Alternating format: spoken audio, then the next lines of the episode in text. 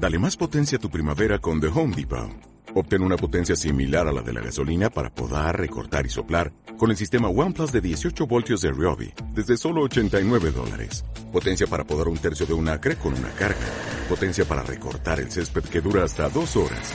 Y fuerza de soplado de 110 millas por hora. Todo con una batería intercambiable. Llévate el sistema inalámbrico OnePlus de 18 voltios de Ryobi. Solo en The Home Depot. Haces más. Logras más. Estás escuchando esmiradio.es. Esmiradio.es está formada por un equipo de personas y profesionales con la intención de ofrecerte una programación al estilo de la radio de toda la vida. Cada día puedes disfrutar de nuestros programas en directo durante las 24 horas, los 365 días del año, ininterrumpidamente. Para escucharnos y conocer nuestra programación, puedes hacerlo en www.esmiradio.es. Todos los martes, de 10 a 11 de la noche, Leyendas en el Tintero, con Fernando Gracia, aquí, en esmiradio.es.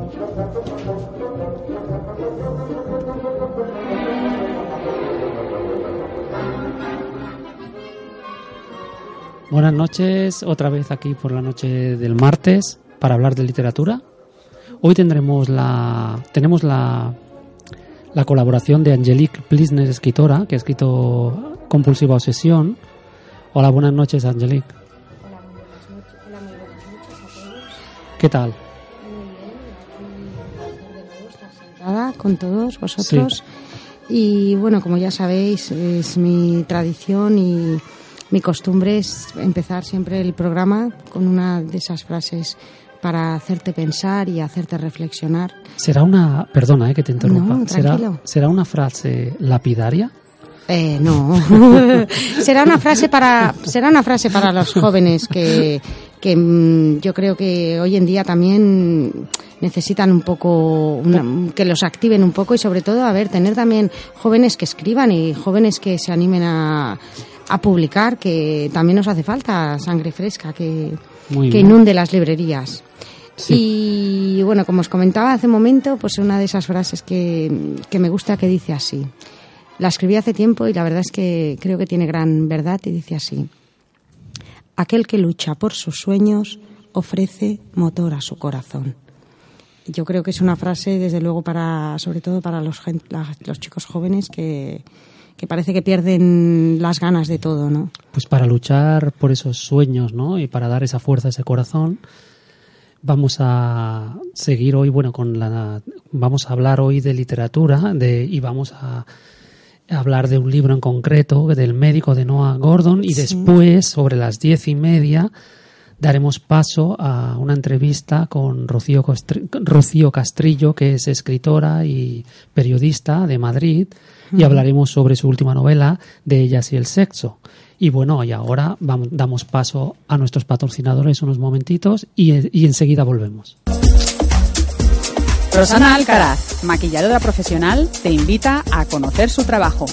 Maquillaje para día, maquillaje para noche y de fiesta, maquillaje para bodas, maquillaje para disfraces. Si vives en Barcelona y quieres que una maquilladora profesional titulada y con mucha experiencia te maquille en tu propio domicilio, puedes llamar al teléfono 697 30 44 67. Puedes llamar al teléfono 697 30 44 67. Rosana Alcaraz. Una de las características que más despistan al lector que se acerca a la novela negra moderna es la función del detective. Y es que la profesión de detective ha pasado de ser un oficio a convertirse en una tesitura en la que podemos caer cualquiera de nosotros en alguna ocasión. Curro, el protagonista de esta novela, es digno heredero de una larga escuela de antihéroes. Es el menos preparado para lo que está a punto de acaecerle y posiblemente ni siquiera tenga ganas de cambiar su entorno. Es un protagonista que se agarra a la supervivencia y de eso trata esta novela. Si quieres descubrir Un detective en la cocina de Fernando Gracia, puedes visitar nuestra web www.grupmtm.com. Todos los martes, de 10 a 11 de la noche, Leyendas en el Tintero, con Fernando Gracia, aquí, en esmiradio.es.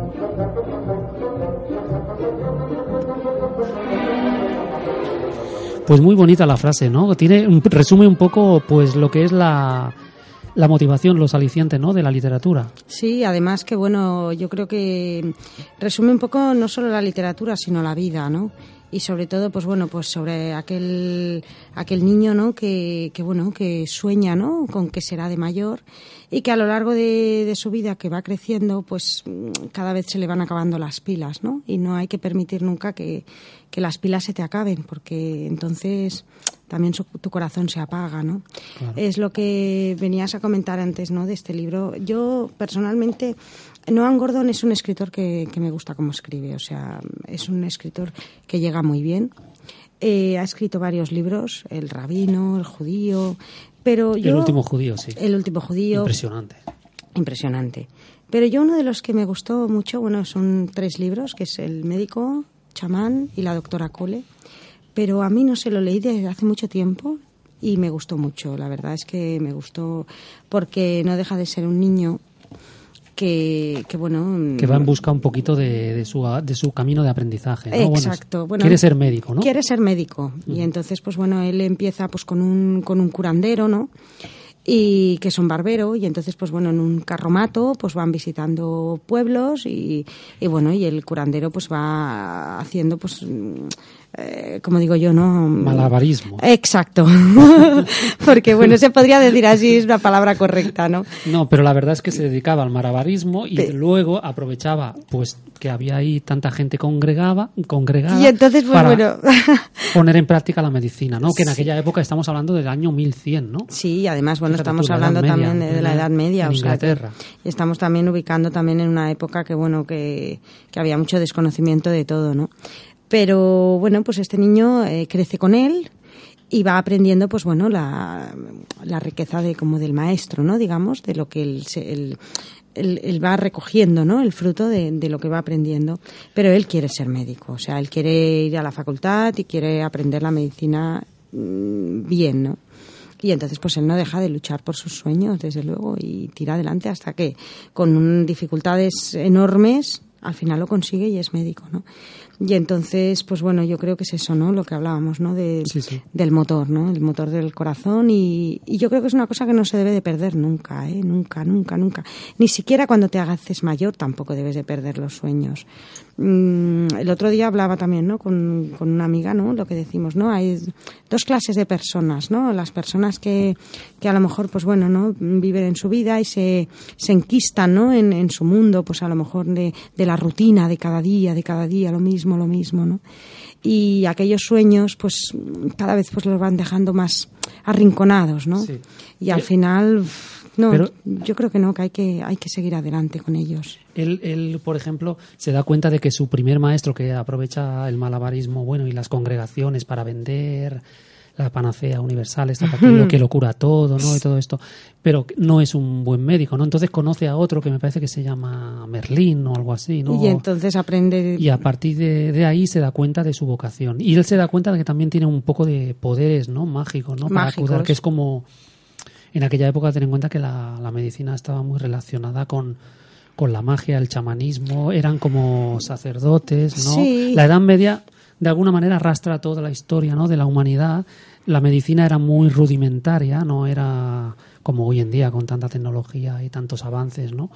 Y claro, se supone que los médicos eran como dioses, ¿no? De alguna manera. Bueno, y además ellos, bueno, recorren prácticamente toda Europa, o sea, llegan hasta, hasta Persia, o sea que bueno. Sí, él se da cuenta que tiene que llegar a Persia para conocer al gran maestro Avicena, que es el que hace la excursión, bueno, esta excursión de. Exacto. No sé si 20.000 kilómetros o así, ¿no? Exacto, entonces, pues bueno, pero es un camino largo, o sea, él durante años es un camino porque él empieza desde muy jovencito, ¿no? Pero, pero bueno, ya cuando llega, bueno, para él cada día es una experiencia, cada día es un aprendizaje, cada día es... Y también no deja de sorprenderse, ¿no? Cada día con lo que ve, ¿no? Porque hay cosas que, claro, como le superan, ¿no? ¿Sabes que de esta, de esta novela que se convirtió enseguida en un bestseller, ¿no? Mm. Noah Gordon, bueno, es un escritor norteamericano de Worcester, ha estudiado en la universidad. Sus padres, bueno, le quisieron hacer estudiar medicina, ¿no? Y él estuvo unos años engañándolo. Y acabó la carrera de periodismo, ¿no? Y se puso a publicar artículos en revistas, igual que Hemingway, ¿no? Que empezó de periodista y tal, y después acabó de escritor ¿no? Y cuando publicó esta novela se, ve que se convirtió en un bestseller impresionante. Bueno, ¿no? es que no me extraña, o sea, pero porque, bueno, aparte es una novela, desde luego, mm, a partir de, de los chicos de 16 o 17 años perfectamente pueden leerla, o sea, Sí, sí. es una novela apta más bien para todo el mundo, o sea, no... Y ahora, por ejemplo, han hecho, se convirtió en un bestseller impresionante y ahora han hecho una película. El año pasado se estrenó que se llama El Médico y si quieres podemos poner el tráiler de esta película que es precioso. Fenomenal. Dime qué es lo que ves. Es como si el tiempo se detuviera por un breve instante. No veo nada. Solo siento. En la Inglaterra del siglo XI, ¿Nunca te has preguntado cómo somos por dentro? ¿Sabes qué hace la iglesia con los nigromantes? Quemarlos en la hoguera. un joven descubre su verdadero destino. La muerte le busca. ¿Has sentido la muerte?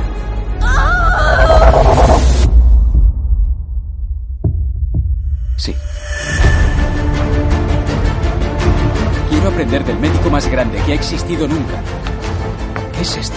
El mundo.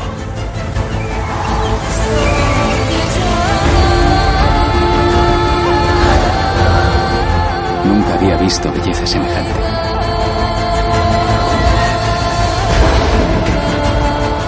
Allí enseña el médico más grande que haya existido nunca. Y ven Sina. Mi futura esposa, permitidme que os la presente. Peste no distingue entre ricos y pobres. ¿Debo tomármelo como una amenaza? No es una amenaza, es la verdad.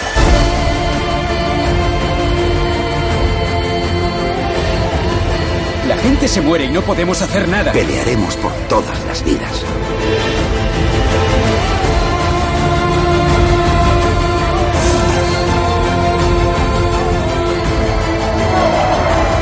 El Shah os castigará por esto. Los días del Shah están contados. Moriré en el campo de batalla como un rey.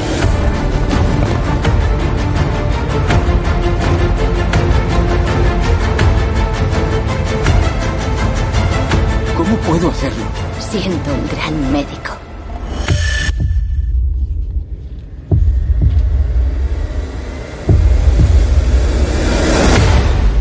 El médico. Bueno, Bonito, aquí ¿eh? Bonito, es bonito, precioso el ¿eh? book trailer. Es precioso. Yo no he visto la película, pero debe ser un súper homenaje a los médicos y a esa, pues, a esa motivación ¿no? que deben de tener los médicos por curar, ¿no? Desde que la humanidad pues existe y es consciente ¿no? de la vida y de la muerte. Bueno, no deja de ser eso, ¿no? Una Es- lucha Claro. contra reloj para, para ganarle la batalla a la muerte, ¿no? Sí, sí, sí, sí. Y todo el esfuerzo de, de- de miles de años, ¿no? Por, por encontrar esas medicaciones, ¿no? Que curen, ¿no?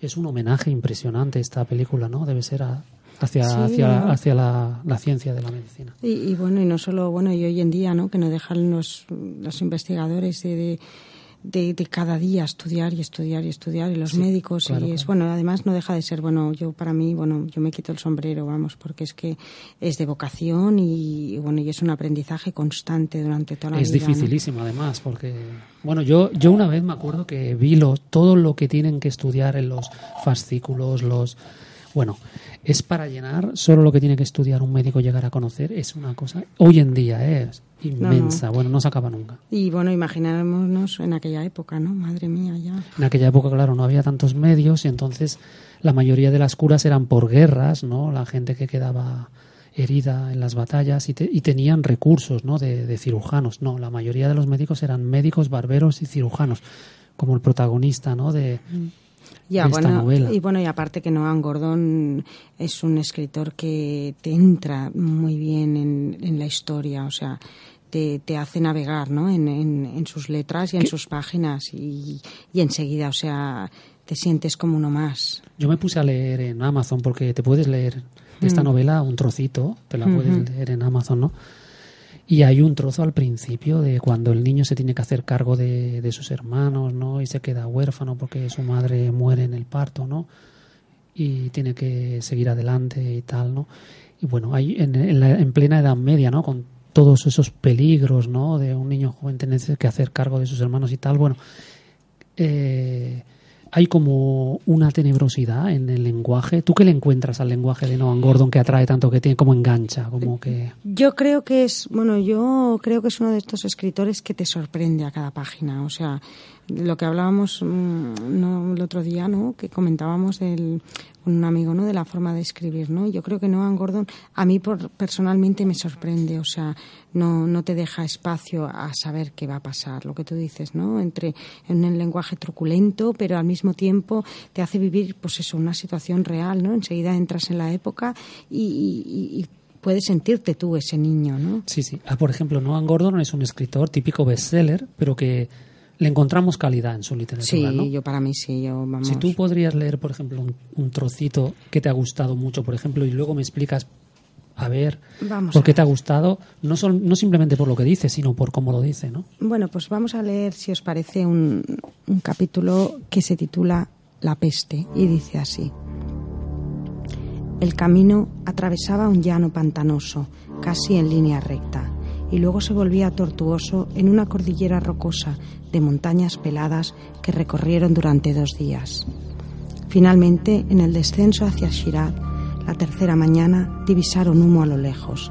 A medida que se acercaban, veían hombres quemando cadáveres en el exterior del recinto amurallado. Más allá de Shiraz, distinguieron las estribaciones de su famosa garganta, Tengli Alahu, Akbak o Paso de Dios es grandioso. Rob notó que docenas de grandes aves negras revoloteaban por encima del paso y supo que por fin habían encontrado con la pestilencia.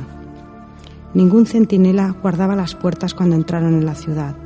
Entonces, ¿los seducíes estuvieron en el interior de los muros?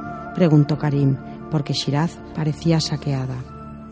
Era una ciudad primorosa, de piedra rosa, con muchos jardines, pero por todas partes se veían tocones indicativos de que otrora había habido grandes árboles majestuosos que daban sombra. Incluso habían arrancado los rosales de los jardines para alimentar las piras funerarias. Como en un sueño, siguieron cabalgando por las calles desiertas. Finalmente, divisaron a un hombre de andar bamboleante, pero en cuanto lo llamaron e intentaron aproximarse, se escondió detrás de unas casas. En breve encontraron a otro transeúnte, pero esta vez lo arrinconaron con sus caballos cuando intentó escapar. Rob desenvainó la espada. Responde y no te haremos daño. ¿Dónde están los médicos? El hombre estaba aterrorizado. Sostenía delante de la boca y la nariz un pequeño bulto, probablemente con hierbas aromáticas. Con el gelonte jadeó, señalando calle abajo. En el camino se cruzaron con una carretera dedicada a la recogida de cadáveres. Estaban a cargo de ella dos hombres robustos, con las caras más veladas que si, hubiesen sido mujeres. En un momento dado detuvieron su vehículo para, para cargar el cuerpo de un niño al que habían dejado tirado en la calle. La carreta ya transportaba tres cadáveres adultos, un hombre y dos mujeres en las oficinas municipales se presentaron como la misión médica de Ishapajal. Los miraron con estupor un hombre duro de traza militar y un anciano achacoso. Ambos tenían las caras demacradas y los ojos fijos de un largo insomnio. Realmente es un libro, como decíamos, Fernando, sí. Eh, Espeluznante. Espeluznante, sobre todo, bueno, pues en este capítulo que, que, no deja de ser, bueno, la peste, ¿no? Una de las... Tú imagínate, claro, en aquella época no había recursos, ¿no? Para, para hacer frente...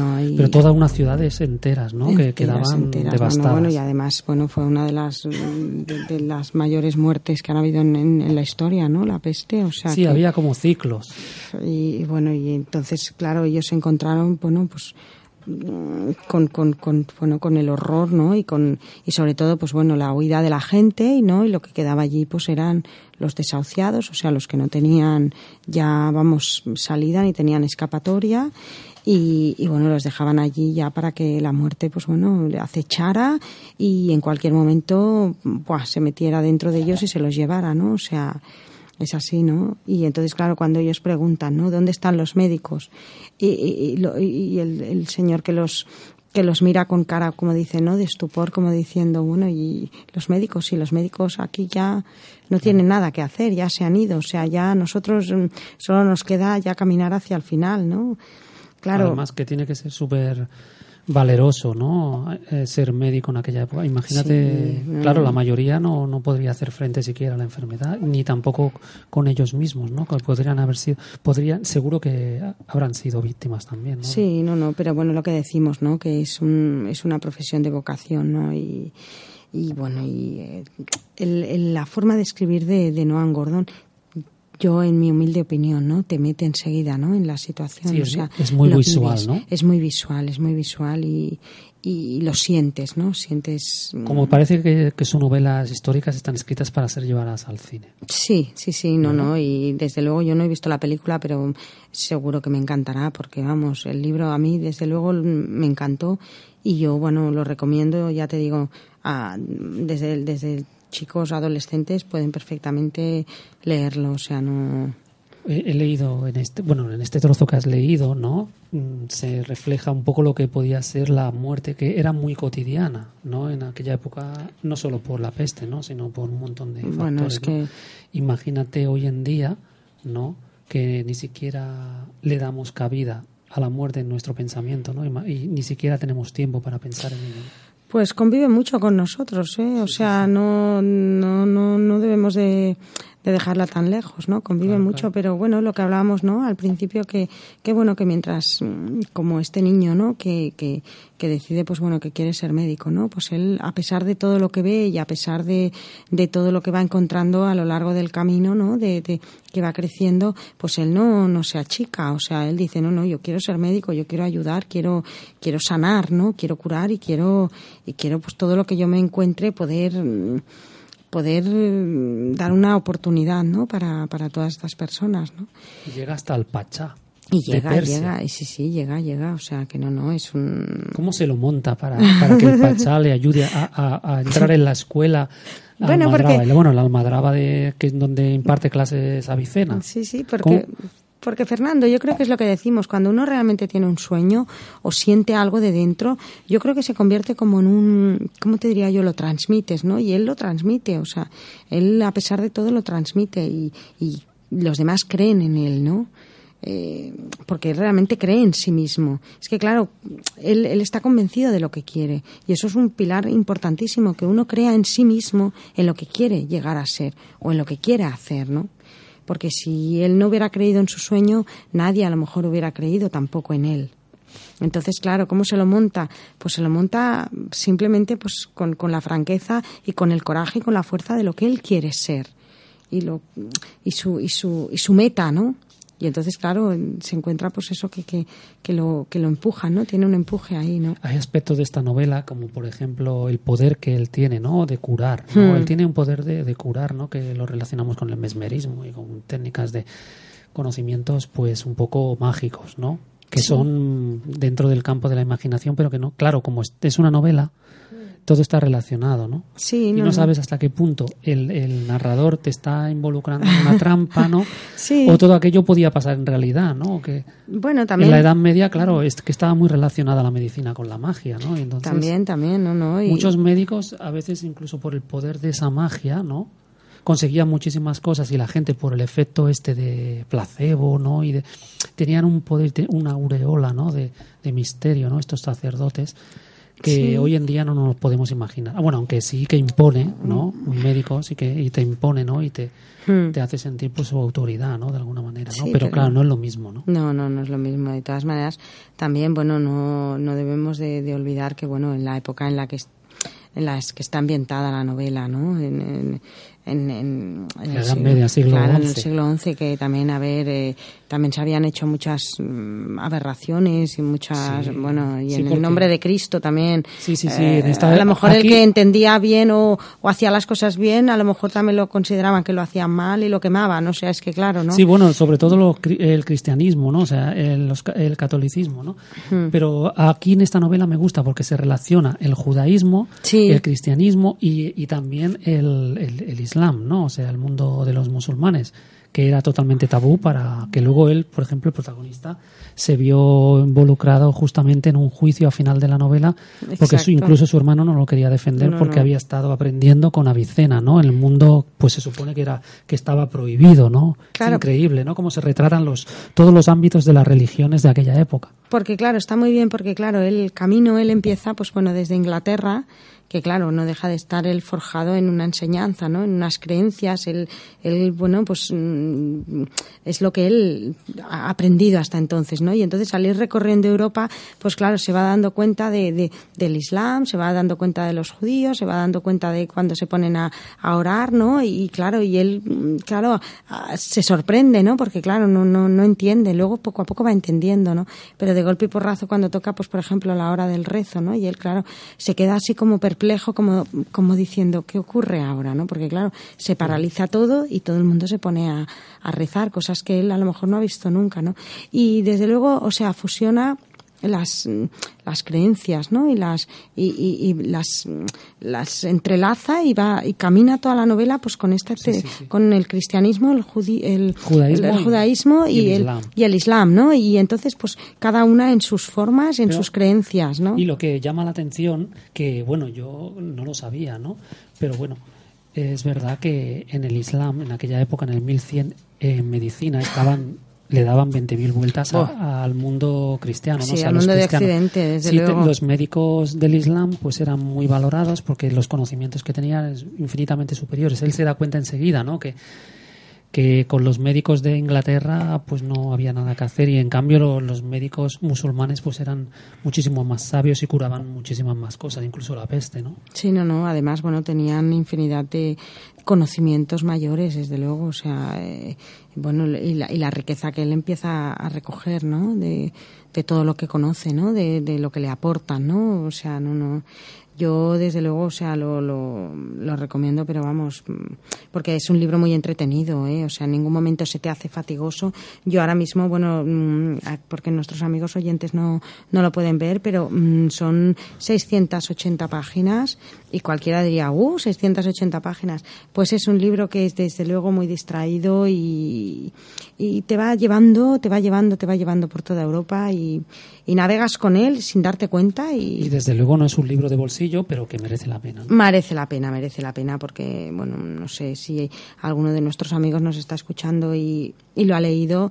Mm, vamos, yo creo que, que, que, que debe de compartir nuestra opinión, porque, mm, vamos, es, son página tras página, es una maravilla, ¿eh? O sea, yo mm, me encantó. Y lo leí hace mucho tiempo y es uno de esos libros que me lo dejaron. Bueno, yo no me gusta que me dejen los libros, pero bueno, en aquel entonces. No, no es porque me los quede. No, porque luego los estropeas y luego, claro, no sabes cómo devolverlos, ¿no? Pero, pero en aquel entonces, claro, yo era muy jovencita y tampoco, a ver, no podía uno comprarse todos los libros que de esto, ¿no? Y entonces, pues bueno, sí, sí. Y luego, tiempo después me lo compré. O sea, lo devolví y luego me lo compré. A mí, y dije, pero al no. Final te los comprado, no quería que te lo dejaran. Yo, yo tengo manía con dejar los libros porque sé que no me los devuelven. Ah, o sea, entonces tú por eso dices que yo no te los devolvería. Será posible. Fíjate ahora. Yo tendría que poner un candado con un cable, pero claro, es imposible porque es que está, las distancias hoy en día son... A mí no me gusta porque luego, claro, si te los llevas para leer, luego puedes estropear las tapas. Puedes esto, puedes lo otro. y además, y luego dices, bueno, les devuelvo el libro que es un churro. Pues prefiero comprármelo, ¿no? Pero... que lo subrayas y todo eso, claro. Sí, no, ya, y entonces ya... si ya entonces lo pintarrajeas y lo subrayas, ya, bueno, entonces ya se lo devuelves con arte, pero bueno, si encima le dices al pobre que te lo ha dejado, mira, y te lo dejo con mi toque de personalidad, bueno. No es que ha habido como una comunión con el libro, claro, es que me he olvidado de que era tuyo. Sí, va a ser que no, que lo de esto que mejor te vas a la tienda. y le compras otro, porque madre Yo te digo una cosa, una vez le presté un libro a un amigo. Sí y te lo juro, él me dijo que me lo devolvería, me lo devolvería. Tardó un año y medio en devolvérmelo y luego me devolvió otro porque lo había perdido. Yo creo que lo compró y encima el que me devolvió, la editorial era uno de esos que tenían tara, ¿sabes? Es que estaban medio, medio, medio hecho polvo. Digo, este no es mi libro porque yo lo había subrayado. Pero bueno, por eso le tengo tanta manía. Ahora en los colegios que se, que se hace eso de que se dejan los libros para que otros niños lo puedan aprovechar, los, los libros de un curso a otro, y que a mí me parece desde luego muy buena idea porque todo lo que sea ahorrarse la- la- el dinero del- de los Claro. padres, ostras, eso me parece Si te una vale un maravilla. libro 15.000 euros, Ostras, claro, no puedes. no, pero que aparte de eso, que es que cada curso escolar es carísimo, o sea, los libros. Pero que yo a veces, yo me acuerdo que yo he sido bastante cuidadosa, pero a veces a lo largo del curso veías cada compañero de clase. Buah, yo me acuerdo cuando estudiaba en, en la Salle, bueno, y si alguien me está oyendo, había cada uno que dejaba los libros, qué bueno, digo, si los tuviera que heredar otro. Si lo tuviera que comprar él, ¿verdad? No, Porque eh, es que los libros de texto valen 15 veces más que lo que Es tú que te no lo compras un libro por un euro, un libro de una novelita y tal. Pero te vas a comprar un libro de texto nuevo, Yo no lo comprendo el o precio de los 50 libros. para arriba o 60 para Bueno, arriba. y aún si es un libro, vale, pero el libro de ejercicios que no hay nada, solo hay las preguntas y prácticamente es todo en blanco para, para que responda el alumno y te vale un- una fortuna. Pero bueno, eso ya no, pero ya me parece muy bien, desde luego. Y aparte, lo que hablábamos ¿no? antes, los chavales de hoy en día tienen que, tienen que, mm, que leer y tienen que escribir. Yo, mira, el, el sábado estuve en un recital de poesía de, Sí. para ayudar a los niños de, que viven, bueno, pues que están en riesgo de exclusión, ¿no? Y viven en orfanatos. Y, y salían, pues, chicos, ¿no? De la ESO que escribían. Y la verdad es que fue gratificante porque mm, oírlos, ¿no? Recitar pues sus propias poesías, ¿no? Sus propios pensamientos o sus propios mm, pequeños microrelatos, ¿no? Y desde luego era súper, bueno, súper gratificante porque dices, ostras, es que necesitamos gente joven que escriba, es que... Sí, sí. Y, y cuando, yo qué sé, cuando ves un chaval de 16 o 17 años que escribe, por ejemplo, pues eso, poesía o escribe libros o Si escribe... conoce a Amazon, seguro que escribe. No, pero bueno, que, que, que deja de ser lector y, se, y se pone a ser escritor. Oye, pues yo digo chapo por él, porque eso es lo que... Eso es lo que hay que eso es lo que hay que- incentivar, hay que ¿no? incentivar. Ayuda mucho la, la escritura, desarrolla una serie de Hombre, y facultades tanto. impresionante. Que lean y que escriban, desde luego. Y bueno, pues ahora eh, hemos llegado al momento de la entrevista con Rocío Castrillo. Primero damos paso a unos consejos de nuestros patrocinadores, volvemos enseguida y hablaremos enseguida con ella después de una breve introducción de su biografía. Pues hablaremos de sus novelas, su novela sobre todo Ellas y el sexo, ¿no? Y nada, estamos aquí en un segundo.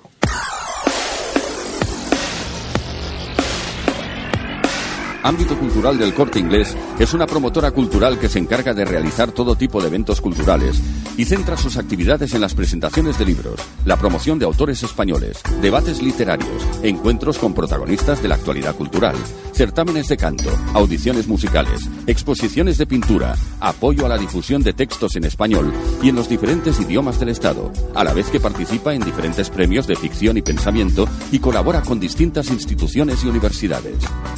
El placer de la cultura en la tienda de ocio y cultura del corte inglés en www.ámbitocultural.es.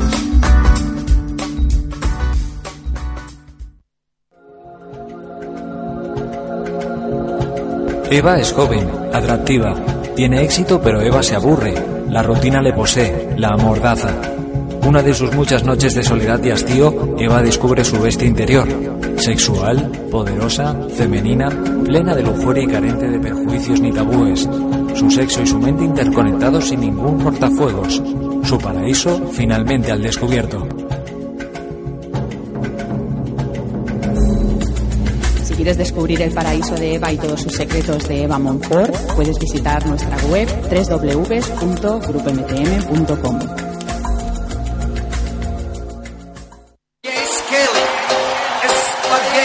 Hola, soy Enrique del Pozo. Y Rocco Iorillo. Hemos escrito un nuevo libro que se llama Gay Skelly en Spaghetti. Es el primer libro de las primeras mascotas gays. Hola, yo soy Grace Kelly y tengo dos papás. Y yo, Spaghetti, y tengo dos mamás. Tenemos un amigo que se llama Gogotis. con el que nos gusta viajar, ir a la playa, comer helado. Con nuestros papás nos gusta viajar por todo el mundo. Sydney, Londres, París. Sí, sí, sí, sí.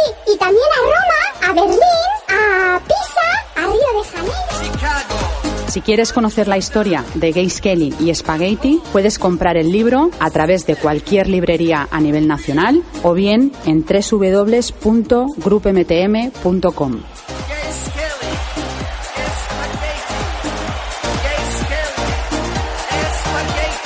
Esmiradio.es es tu radio. Todos los martes, de 10 a 11 de la noche, Leyendas en el Tintero, con Fernando Gracia, aquí, en esmiradio.es.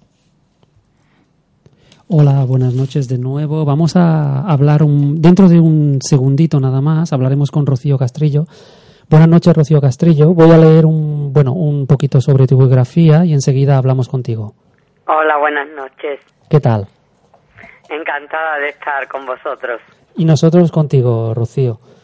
Bueno, Rocío Castrillo es periodista y escritora. Empezó su carrera en los diarios Huelva, Información y ABC y tiene una larga trayectoria profesional en diversos medios de comunicación de difusión nacional como Radio Televisión Española o Cambio 16. Cuenta con más de 200 portadas publicadas en la prensa española y en 2001 recibió el premio a la no violencia contra la mujer del Ministerio de Trabajo y Asuntos Sociales, modalidad prensa, por tres reportajes publicados en portada de Cambio 16. En la actualidad ejerce el periodismo en varias publicaciones digitales y escribe, se dedica a escribir. Su primera novela, Una mansión en Praga, publicada en 2013 por la editorial Enchebrebruk, obtuvo una excelente acogida por parte de crítica y lectores. Ellas y el sexo, la segunda novela, se ha construido sobre la base de los relatos más leídos en su blog Ábremelo ya, que superó las 100.000 visitas en un año de existencia. Ha sido prologada por la también periodista y escritora Paloma Aznar, Vampirella, y será publicada por el grupo editorial Sial Pigmalión. Bueno, ha sido publicada por Sí, Sial ya ha sido publicada. eh, se presentó en un evento multitudinario en el Hotel de las Letras en Madrid el día 29 de mayo, un día antes de la Feria del Libro. Ha estado en la Feria del Libro de Madrid y ya está distribuida en, en los grandes almacenes y en las principales librerías españolas. O sea, ya está a la venta. Pues, o sea que hace poco, es reciente, ¿no? O sea, nada, la- prácticamente Es muy nueva, sí, muy nueva. la primera Acaba novela, de salir. la primera novela que era eh, una mansión en Praga, perdona, eh, que Sí, eh, se escribió, pues, en, fue publicada en el 2013, ¿no? sí, Oh, pero vale, llevaba mucho tiempo antes escrita, ¿eh? Ah, vale, vale, vale. ¿La reelaboraste o la tuviste que corregir, no? Mm, No, bueno, es que entonces no era tan fácil lo de publicar en Amazon, o al menos yo Sí, es no verdad, lo no- conocía. En 2009 yo no estaba en sí. eso. Y la verdad es que no quise recurrir a, a una editorial de autoedición o coedición, porque, bueno, mm, sinceramente yo soy una profesional del periodismo y, claro, estoy acostumbrada a que me Sí. paguen por escribir, no a pagar sí. yo, eso yo no lo entendía, ¿sabes? Y la verdad es que para la primera novela me costó mucho trabajo conseguir una editorial, vamos, mm, casi cuatro años. Y cuando la conseguí ya no la estaba buscando, pero bueno, la vida es así. Hola, buenas noches, Rocío. Un placer acompañarte y acompañarnos a nosotros en este programa. Hola, buenas noches. ¿Qué tal? Soy Angélica Fitzner. Em, una preguntita que te quería hacer. Mm, ¿Por qué el título Una mansión en Praga? ¿Cómo, cómo se te vino, o sea, cómo se te ocurrió? Bueno, porque el escenario central de la novela es una mansión en Praga. Sí, ya, pero me refiero que, que precisamente por ser el escenario, otra a lo mejor otra persona hubiera dado otro otro título, ¿no? A lo mejor diferente, ¿no? Quizás Sí, o como, yo mm, ¿no? es que lo vi clarísimo, porque eh, mientras escribía la novela, Mm. pues eh, un- la protagonista le dice a su hermana, hemos heredado una mansión en Praga, y yo y ya lo escribí y dije, ese es el título, Ese es una el mansión título. en Praga. Sí, sí, que lo fusionaste completamente, ¿no? Muy bien. ¿Y por qué Praga? Bueno, Praga es una ciudad a la que yo llegué a vivir en los tiempos de la guerra de Yugoslavia y, y todo lo que vivía allí Claro. eh, relacionado con lo que estaba pasando al lado, porque ten en cuenta que a Praga llegaron muchísimos yugoslavos huyendo de la guerra. De la guerra de Yugoslavia de Chechenia. Claro, es que se está, estaba ocurriendo, Sí, o sea, sí, sí. mientras eh, Sarajevo estaba sitiado, yo vivía en Praga, vivía al lado. Sí, sí. No, es que yo Praga además... Y entonces todo sí. esto me conocía a muchos yugoslavos y cuando volví de, de Praga eh, a España, yo ya me vine con ese argumento Rocío. en la cabeza y con esa idea. Luego tardé muchos años en escribirla, pero bueno, eso es otra historia. Es una impresionante historia de amor en tiempos de guerra, ¿no? También, ¿no? Impresionante. Me ha gustado el argumento. Esta novela, al final, o sea, los personajes, cuando tú puedes mm, pensarlo y tener más o menos el argumento en la mente, pero cuando te pones a escribirlo, los personajes andan un poco Sí, a su aire. a su aire. Y entonces este personaje eh, después de sufrir la guerra en su ciudad natal y el asedio se va por todas las guerras del mundo. Porque es un artista y entonces quiere inmortalizar el horror Sí, no, desde luego eso que para que nunca mm, Nunca más vuelva no vuelva a pasar. a, ¿no? a suceder Bueno, no, pero eso, eso que, perdona, Fernando, eso que comentabas de los personajes con vida propia, ¿eh? es verdad, te, te forjas Sí, a lo sí, mejor sí. una idea, pero luego ellos, como digo yo, ¿no? Tienen su, su Claro, camino, yo- ¿no? todo- toda esta novela está construida con mucha documentación periodística.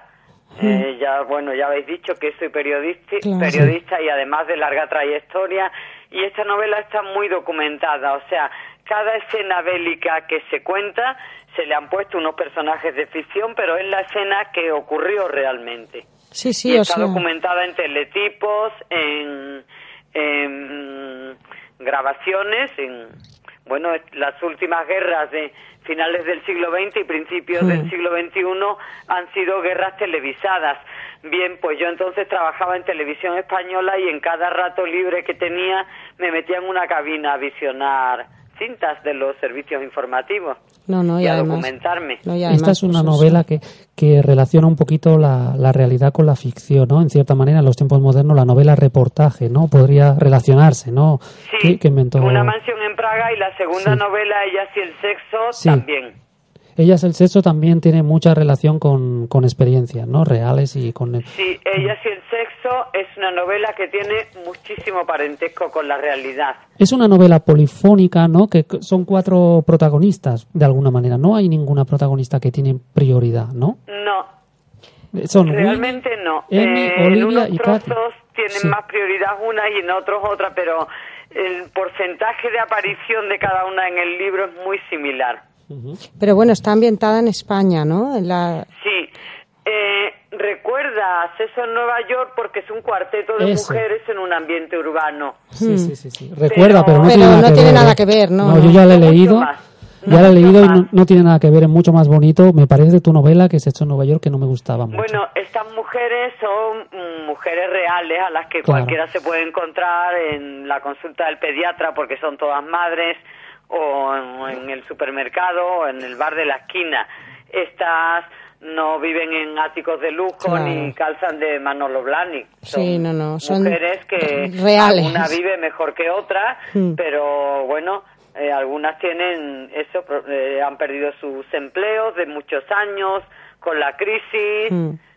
con sus problemas, sus, sus Sí, precariedades, sus... O sea sus- que precisamente Pero también justa- son mujeres que han decidido después de una etapa de matrimonios largos, todas han tenido relaciones, acaban de pasar por relaciones muy largas, deciden mm, vivir una segunda juventud quizás mm, con la experiencia de la edad y, y con la desinhibición también, ¿no? Claro, claro, claro. Mucho menos prejuicios. Sí, lo que los estereotipos de lo que dirán, ¿no? De, de, de ¿no? La- Sí, estas- eso lo tienen superadísimo. Claro, vamos. que a veces la gente, pues eso, ¿no? Con lo que pensará el vecino, con lo que pensará fulanito, panganito, y al final... Estas son mujeres libres. Claro. Bueno, la libertad es una cosa muy amplia, pero por lo menos mujeres con capacidad de decisión. Claro. Una de cosa tomar que- sus propias decisiones y de, bueno, hacer lo que les apetece Claro. en cada momento. Claro que una, sí. una cosa que me ha llamado mucho la atención y me ha gustado es que pues usas una terminología muy llana, ¿no? Pero también eso un rigor también formal, ¿no? De la estructura de la novela y también una cosa que me ha llamado mucho la atención que tienes pues los personajes, eh, las relaciones que tienen las protagonistas con otros personajes, sobre todo, están, está plagado de motes o de apodos, ¿no?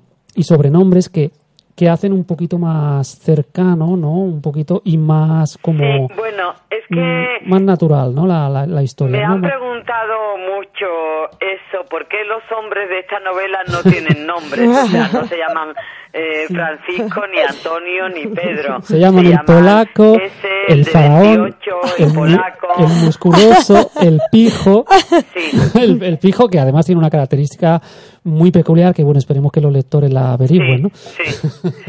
No, pero bueno, que está bien esto de poner motes, ¿no? A los hombres, Claro, ¿no? es un recurso literario Sí. eh, y también porque, bueno, porque es una historia de mujeres que hablan de hombres. Sí. la base principal, o en este caso la lleva la fuerza, ¿no? Las mujeres, claro, está Claro, clarísimo, ¿no? Pero, y sin embargo, es una novela que, claro, a las mujeres les gusta mucho porque mm, se sienten muy identificadas, Claro. porque Sí, sí, ya sí. os digo que el, parentesco con la realidad es muy grande.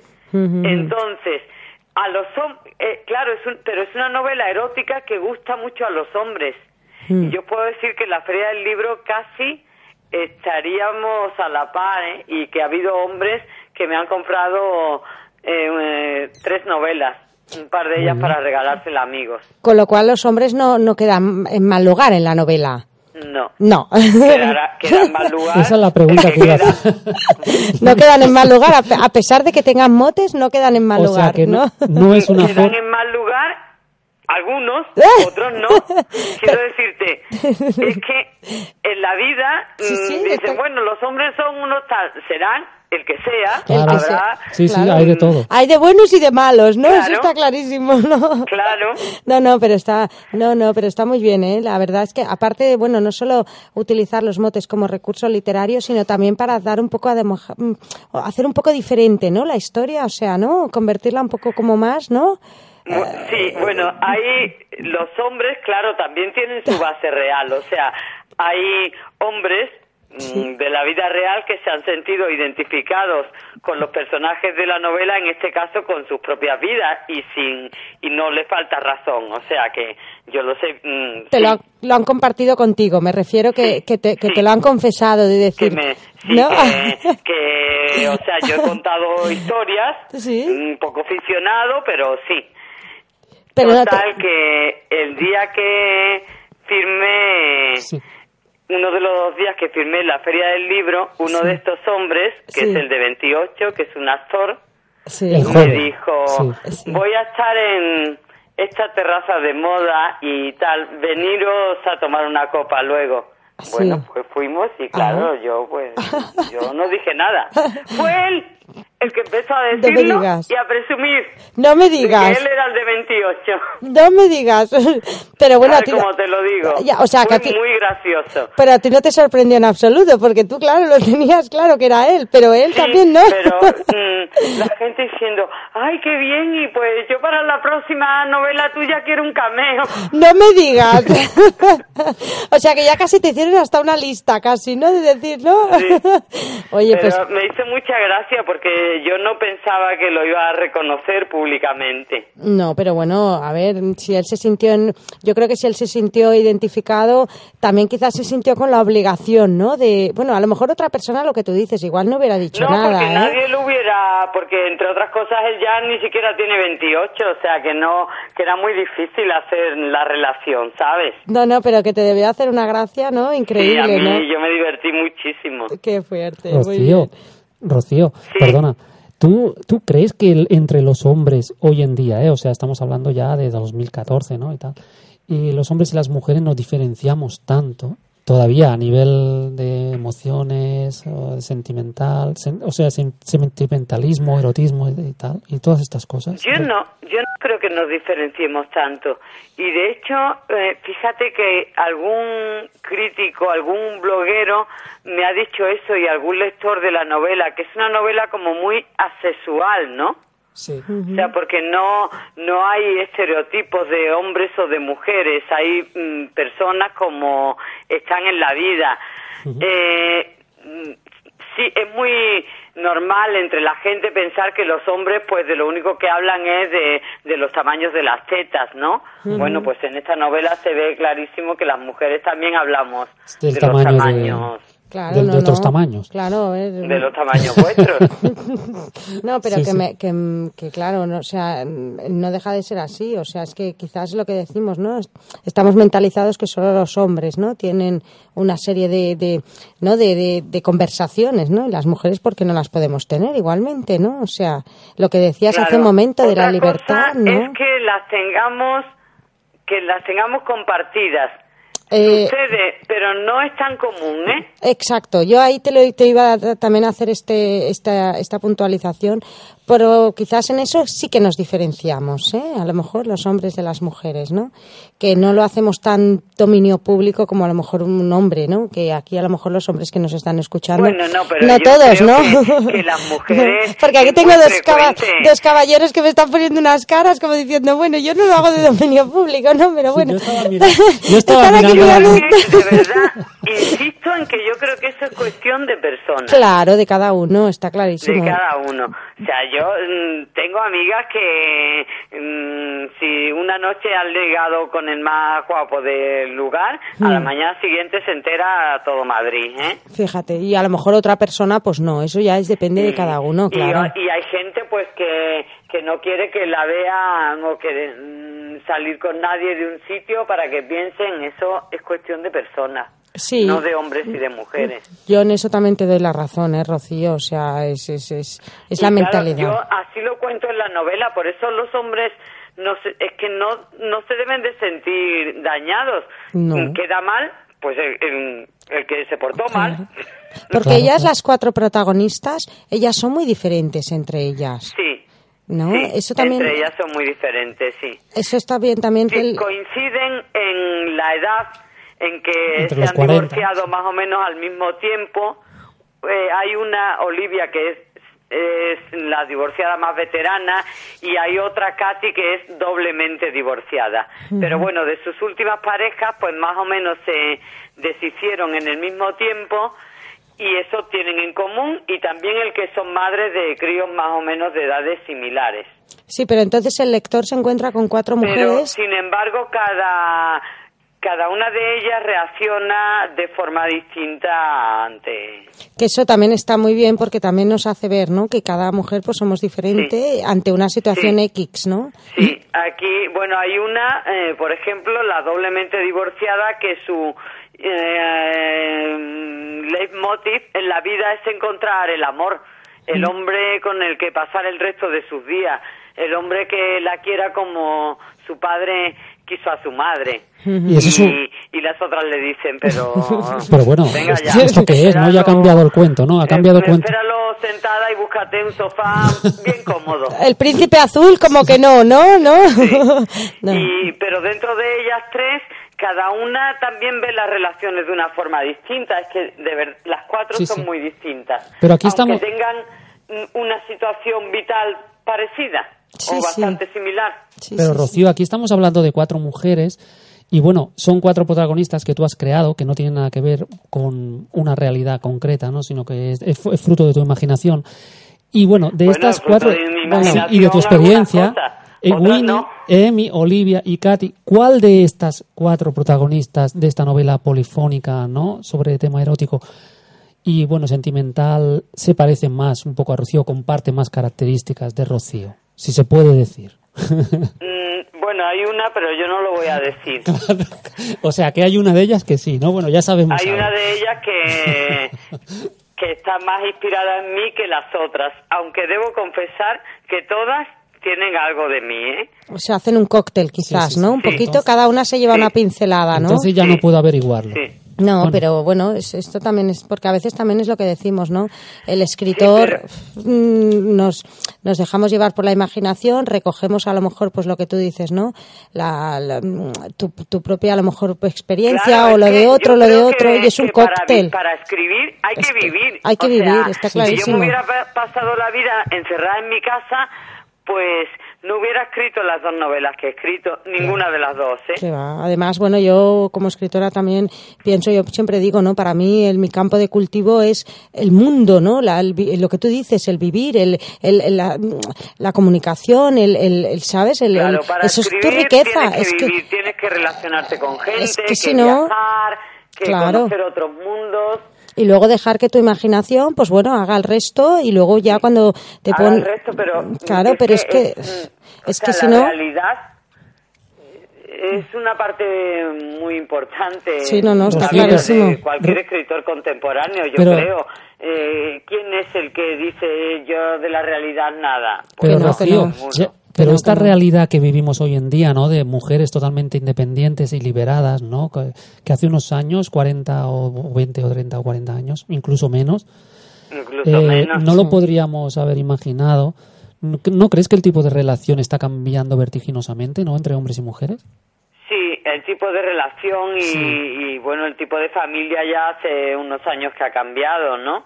¿Y crees que, bueno, es una cosa a Pero nivel de todas sociológico? formas, Sí, hay a nivel- mucho camino por hacer. Mucho, ¿eh? Pero- sea, pero, oye, muchísimo, las protagonistas de- Todavía hay unos mm, casos atroces de violencia de Y tanto, género y tanto. y, bueno, Y, y- yo creo que está muy mal llevado también desde el punto de vista so- social, ¿no? judicial, Quizás, ¿no? sí. O, o legal. Sí, es- sí, sí, yo también estoy de acuerdo. Me ¿eh? refiero a que son mujeres que si, por ejemplo, en la época de los años 80 o 70, ¿no? Se, hubieran emancipado de esta manera o hubieran tenido un tipo de relación, ya hubiera sido marcadas de alguna manera por la sociedad, ¿no? Entonces, este tipo de relación de ellas y el sexo o sexo en Nueva York, ¿no? Este tipo de historias, ¿no? Que están narradas aquí, pues denotan ese cambio en la mentalidad, ¿no? De la sociedad, ¿no? Y cómo está evolucionando hacia un tipo de relación donde incluso el sentimiento muchas veces, ¿no? Y el enamorarse, ¿no? Le da mucho miedo a estas protagonistas, ¿no? De caer en esa trampa, ¿no? Sí, Entre sí, sí, comillas, sí. ¿no? ¿Verdad? Sí, De todas maneras, yo creo también que es, bueno, no sé, bajo mi, mi humilde opinión, también es abrir una ventana abierta, o sea, es abrir una ventana a la libertad, o sea. Sí, perfecto, también, Yo creo, ¿no, Rocío? Es que a la- a libertad de- o sea, de, de ser uno de mismo. decisión, ¿no? Exacto, de ser uno mismo, de decisión y de decir, bueno, a ver, ya um, a partir de ahora trazo mi camino, camino firme y, y bueno, y, mm, y hago un poco lo que decimos, ¿no? Lo que yo quiero, ¿no? O sea. ¿No? Porque ¿quién, quién, me, ¿quién me tiene que marcar a mí? A lo mejor, pues, llegada a una edad, ¿no? Dices, bueno, ¿y a mí quién me tiene que marcar a mí? Las directrices. Las directrices me las marco yo, ¿no? Que, que es mi vida, mi camino, y ese es el que Claro, yo, pues, ¿no? mm, Creo que es una ventana abierta a la sí, libertad, las ¿no? chicas de las cuatro protagonistas de ellas y el sexo, sí que todas, mm, si, hay, si hay algo que tienen muy claro es que mm, deciden por ellas mismas. Claro, claro, claro. Bueno, por, es que es así, es que si no, y yo creo que este libro, pues qui- quizás, pues hace también, ¿no? Lo que decía Fernando, ¿no? Hacer también, pues abrir un, un cambio también, pues eso, a lanzar una lanza a la libertad, ¿no? Y al poder de decisión de uno mismo. Bueno, eh, os quiero contar una la Sí. anécdota más bonita que me ha pasado en la feria del libro, Sí. que es el sitio donde estás en, en contacto real con los lectores, Sí, porque yo soy una escritora de también de las redes sociales que hablo Mm. con mis lectores que les atiendo personalmente a través de las redes sociales, pero la feria del libro es distinto, Es es, el cara a cara. Bueno, pues vino una lectora que se había leído Ellas y el sexo cuando estaba en Amazon, que ya no está porque al salir el libro ya la, la tuve que retirar de Amazon. Pues esta chica que estaba pasando por una ruptura de su matrimonio horrible y que lo estaba pasando muy mal, vino eh, a la feria a comprar el libro porque decía que lo que, que se lo había leído en el teléfono, pero que lo quería tener como libro de cabecera Claro, porque le había ayudado muchísimo Claro. y que le había ayudado más que una psicóloga Y más que todos los sortidales que se había tomado en los peores momentos de, de la crisis, ¿no? Pues por eso te digo, Rocío, que yo creo que este libro es una ventana abierta, o sea, y a lo mejor pues lo que tú acabas de decir, o sea, para incluso para Y yo alguien que... nunca, nunca pensé esto ni me lo propuse No. así. Para mí todo esto es muy emocionante. Sí, porque todo esto nació, o sea, este libro nació de un blog. El germen de, de este libro es mi blog de relatos eróticos y sí, recetas sí. de cocina, ábremelo ya. Que empecé a hacerlo por una tontería de una charla en casa con mis amigas de Sí, sí. por qué no escriben nuestras aventuras. Lo que de alguna manera eh, eh, relaciona ¿no? los mundos de, de los blogs, de, de Internet y de Facebook con la gran literatura. ¿no? Y bueno, eh, Rocío, ya para terminar, porque estamos encantadísimos de, de haber hablado aquí contigo, pues nos despedimos por esta noche. Y nada, recomendamos sobre todo a los oyentes esta novela, Ellas y el sexo, una novela donde hay pues un poco de todo, sobre todo también hay sexo y ah, muchas, muchos sentimientos. Y nada, Sí. nos despedimos de ti, Rocío, y de Angelique Plisner. Un placer, Rocío, conocerte. Ojalá que nuestros Igualmente. caminos un día se junten personalmente, pero desde aquí te mando un muy fuerte abrazo. Gracias, Rocío. Igualmente. Un placer. Un Y abrazo. Bueno, Gracias a los oyentes. gracias a vosotros por haberme invitado. Sí. Y, y nada, Ellas y el sexo, como ya he dicho, pues está a la venta en librerías y, y una mansión en Praga está agotada el libro. No está en O sea que ya solo se, pero ese sí se puede conseguir en Amazon y en, en todas las plataformas digitales, vamos. Vale, vale, Rocío, muchísimas Rocío. gracias. A ver si un día puedes pasar por Barcelona y estaremos encantados de tenerte aquí con eh, estoy nosotros y de deseando de conocerte. presentar Ellas y el sexo en Barcelona, Buenas espero no- que en septiembre... Sí, sí, sí, muy bien. Estaremos allí y buenas noches a los oyentes. Rocío Castillo, un abrazo desde Barcelona. Gracias Hasta la- a vosotros. Un- hasta la próxima Todos semana. los martes, de 10 a 11 de la noche, Leyendas en el Tintero, con Fernando Gracia, aquí, en esmiradio.es.